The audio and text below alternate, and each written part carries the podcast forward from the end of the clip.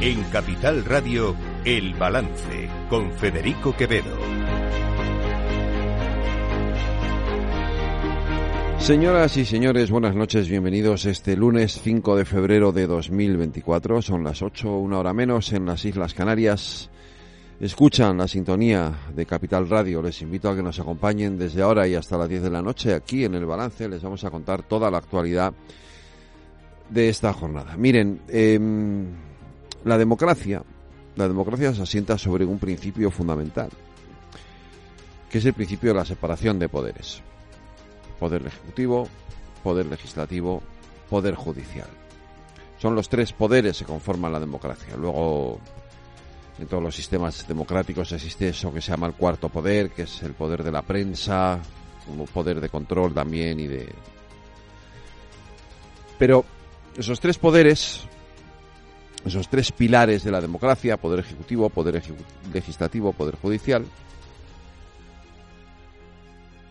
actúan como contrapeso unos de otros. Y su independencia es clave para que una democracia funcione correctamente. independencia es clave, fundamental, para que la democracia funcione correctamente. Esto no significa que los jueces, en este caso, el Poder Judicial no pueda cometer errores, evidentemente son seres humanos, no pueda tomar decisiones que no compartimos y que estén exentos de crítica, en absoluto. Es un juez. De hecho, antes de decir lo que iba a decir, de hecho, la propia, el propio sistema, el propio Estado de Derecho prevé mecanismos para que si si no estamos de acuerdo con una sentencia, se pueda recurrir esa sentencia, elevar a un tribunal superior, lo que se llama la casación, y, digamos, luchar para que lo que nosotros consideramos que debe ser una sentencia una decisión justa de un juez, pues sea, sea así. Luego, las sentencias pueden ser criticables, por supuesto. Y además, insisto, los jueces se equivocan y muchas veces a lo largo de, la, de su vida, como nos ocurre al resto de los seres humanos. Pero una cosa es que los jueces se equivoquen, que podamos criticarles, que podamos no estar de acuerdo con una sentencia o con una decisión de un juez. Y otra cosa es acusar a un juez de un delito. Esto es lo que ha hecho hoy el ministro de Cultura, Ernest Urtasun aquellos que venimos diciendo que las actuaciones del juez eh, García eh, Castellón están motivadas políticamente, lo hemos dicho sin, sin, peros, eh, y por lo tanto creemos que, la posición de la Fiscalía confirma lo que ya hemos dicho. Pues eso es un delito de prevaricación. Si un juez actúa por motivos políticos, no en razón de su investigación o de los datos o de los hechos que tiene sobre en el en la instrucción de la causa que está llevando a cabo, eh, se actúa por motivos políticos, hay una prevaricación. Se está, están acusando al juez García Castellón, en concreto, de un delito de prevaricación. El juez García Castellón podría, en este caso, a su vez, defenderse querellándose contra el ministro del gobierno, pero el problema es que como aquí los diputados y los miembros del gobierno están aforados, lo cierto es que la situación es bastante difícil. Da la sensación de que pueden decir lo que les dé la gana. Pero es evidente que desde el gobierno y desde los socios del gobierno existe en estos momentos una, digamos, acción concertada en contra del Poder Judicial, en contra de nuestra justicia. Yo no quiero ponerme en lo peor, en el sentido, por ejemplo, de lo que hoy decía la presidenta de la Comunidad de Madrid, Isabel Díaz Ayuso en el momento en el que no se respeta el papel de los jueces, del Poder Judicial, de la separación de poderes, en el momento en el que desde la Moncloa, legislativo, ejecutivo y judicial venden de los mismos, se borran delitos, se manipula el Código Penal a conveniencia del delincuente, las leyes las redacta el que ha cometido delitos, avisar de que vas a crear comisiones de investigación contra los propios jueces. Eso ocurre en lugares como Venezuela, que se acaba así, se acaba de, esa manera.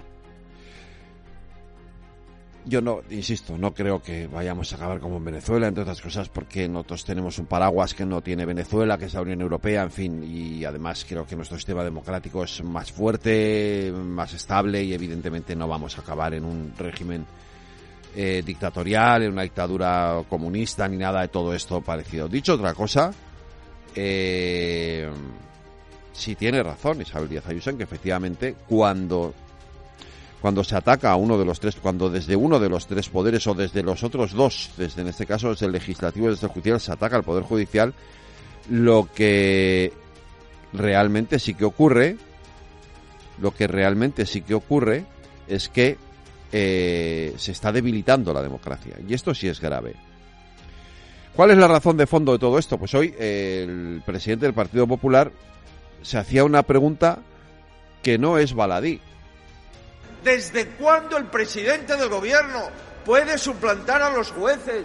¿Desde cuándo el presidente del gobierno puede dictar sentencias como si el presidente del gobierno fuese el presidente del Tribunal Supremo? Pero ¿qué forma tienen de romper la separación de poderes, el Estado de Derecho y la igualdad ante la ley? Y digo yo, si aquí no hay ningún delito de terrorismo, ¿por qué quieren incluir el terrorismo en la amnistía? Si aquí nadie ha cometido ningún delito al respecto, ¿por qué hay que amnistiarlos? Claro. dos cosas de esta, de esta declaración de Fijó que es ayer en, en la comunidad. El presidente del gobierno no puede suplantar a los jueces, pero esto es lo que ya, de lo que ya estamos comentando. Evidentemente, el presidente del gobierno no puede tomar decisiones o no puede decir cosas que corresponde a los jueces decir. Cuando él afirma ningún el independentismo no es terrorismo. Bueno, tendrá que ser un juez quien diga si en los si en algún acto de defensa de la independencia alguna de estas organizaciones hay o no hay terrorismo. Fíjense que, hoy hemos sabido que el fiscal Redondo, el fiscal de la de sala de, de la sala de lo penal del Tribunal Supremo, había elaborado dos informes, uno primero en el que sí veía indicios de terrorismo en las acciones del Tsunami Democratic, incluso en la responsabilidad de Carles Puigdemont, y un segundo después de reunirse con el fiscal general del Estado en el que ya dice que no. Hombre, la sospecha de que algo le han dicho, ya lo siento, pero es bastante grande. En cualquier caso, si no existe el delito de terrorismo, ¿por qué lo incluimos en la amnistía? Tiene toda la razón Feijó en hacerse esa pregunta. ¿Para qué lo incluimos en la amnistía si no existe el delito de terrorismo? ¿O es que sí existe el delito de terrorismo? ¿O es que de lo que se trata es de no considerar terrorismo lo que es terrorismo? Lo que por ley hoy sí lo es. Podemos abrir un debate, yo lo he, hecho más, eh, lo he dicho más veces, podemos abrir un debate sobre lo que es y no es terrorismo. Pero hoy por hoy el Código Penal dice muy claramente qué es terrorismo. Y a lo mejor resulta que lo que pasó en Cataluña cuando se dio a conocer la sentencia del Supremo sí fue terrorismo. Y en eso estamos. Y el presidente del gobierno no puede decir algo distinto a lo que digan los jueces en base a su instrucción y en base al Código Penal. Elecciones en Galicia. Eh, han pasado todos los líderes políticos por ahí este fin de semana, entre ellos el líder de Vox, Santiago Abascal, que, en fin, eh, es que en sus trece, ya lo saben ustedes. Eh, si esto que dice fuera cierto, lo peor de todo no es que no tenga razón en esto. Es que el problema es que si le hicieran caso, eso sí que sería la muerte para Galicia. Ayer vino el presidente del Gobierno a Galicia eh, con muy buenas palabras a recordar que quieren imponer la transición ecológica, es decir, el Pacto Verde, es decir, la Agenda 2030.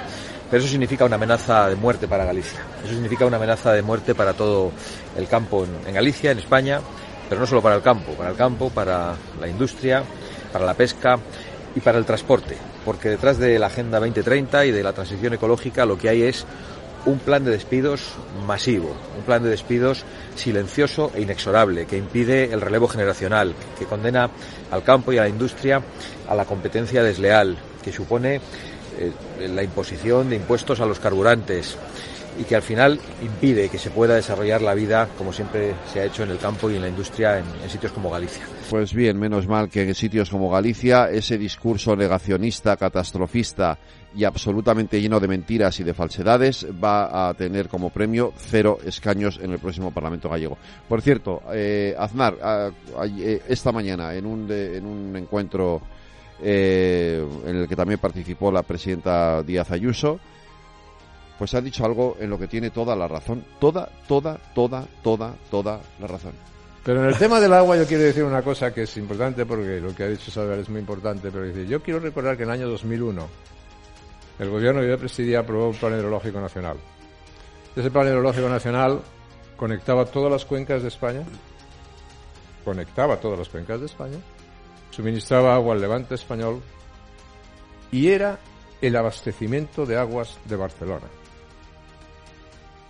Ese plan fue aprobado, fue aprobado por la Unión Europea, estaba financiado por la Unión Europea, habían empezado las obras y ese plan fue suspendido por razones ideológicas por el señor Rodríguez Zapatero.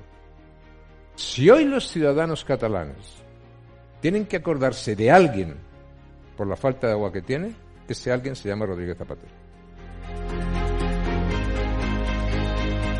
Están escuchando El Balance con Federico Quevedo.